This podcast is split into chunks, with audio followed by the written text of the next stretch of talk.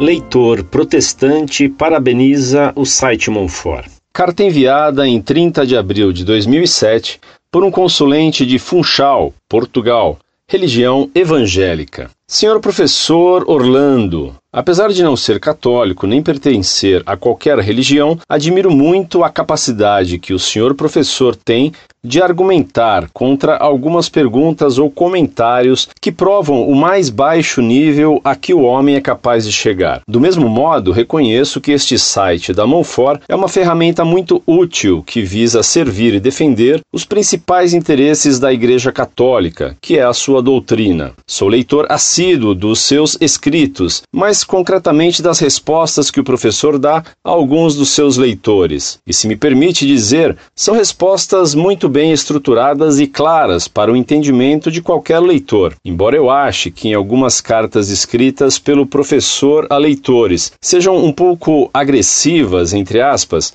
e não muito tolerantes quanto ao respeito pelo culto que determinada pessoa presta ou religião que segue. Peço que, por favor, que o professor não me interprete mal esta minha crítica e, como parte da minha sugestão, lhe peço que seja um pouco mais respeitador pelas diferenças que existem nos outros. Quero tê-lo como um grande amigo meu que admiro muito. Desejo-lhe tudo de bom para si e para sua família, e que o Deus verdadeiro e todo-poderoso lhe abençoe sempre, em nome do Senhor Jesus Cristo.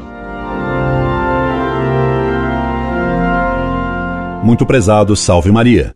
Muito obrigado por suas palavras que têm ainda mais valor por provirem de uma pessoa que não é católica. Protestantes sinceros em sua fé, como você demonstra ser, admiram o site Monfort por sua coerência. Outros, não tendo argumentos, se calam. Outros se convertem ao catolicismo. E estes são numerosos. Sobre o tom polêmico, não me zango com sua crítica e conselho, pois tenho bastante esperança que me compreenda.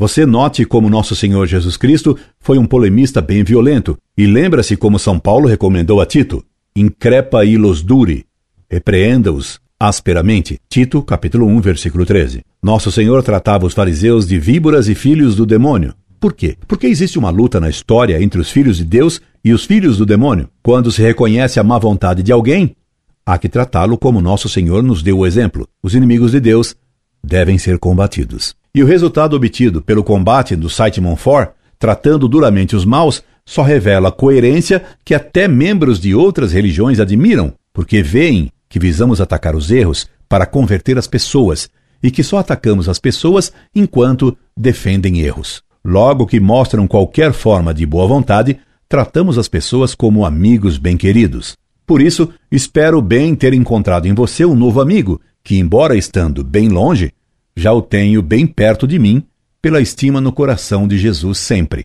que é a fórmula com que encerro minhas cartas em latim. Escreva-me sempre, meu caro amigo. Incorde Jesus Semper, Orlando Fedeli.